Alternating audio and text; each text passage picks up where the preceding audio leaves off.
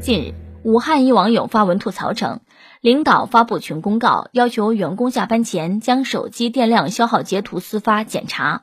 网友评论称：“无语至极，离大谱，比装监控还可怕。”据爆料人介绍称，公司效益近期不好，才开始这样管理。这样做的目的就是不让刷视频、玩游戏。也有同事反对过这样，大吵一架。其他人不敢这样，怕领导不待见自己。许多网友认为，一个公司开始查考勤的时候，就是这个公司走下坡路的时候。规矩越多越复杂，就代表越来越不行。还有网友认为，公司的这个行为很迷惑，因为这不是解决问题的好办法。朋友们呢？你们平时上班的时候摸鱼吗？有没有想过，你认真上班，那是在给你的老板赚钱；你上班摸鱼，才是你赚老板的钱呢！吼。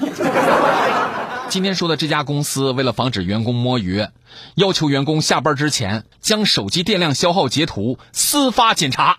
嗯，也是，要是一天忙起来的话，下班手机电量确实挺多。但是闲的时候不可以边充电边摸鱼吗？对不？这个时候就体现出来，学会 P 图是一项多么重要的技术了。这种办法都能想得出来，老板没有想过这效益不好可能和他自己个儿的能力有直接关系呢？当一个企业开始算计员工的时候，说明他们已经没有啥能力去拓展业务了。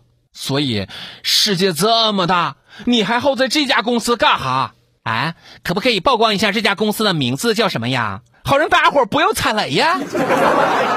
碰到类似于今天这家奇葩公司的人不在少数。按的南方一百说，我有一个朋友，他们公司在办公区三百六十度无死角监控，以出现在监控里的时间长短来发奖金。爱了一只柚子崽儿说：“我们上班交手机，下班还要拿回手机。不交手机或者下班不拿走手机或者叫备用机，发现就扣绩效。”他的十二点零七幺九说：“那上家公司又写出每天工作的内容，多少项啊？每项需要花多少的时间都得写上。”他的李大才也说：“哎呀，我们公司。”让我们二十点下班集体拍照的了，然后就倒闭了。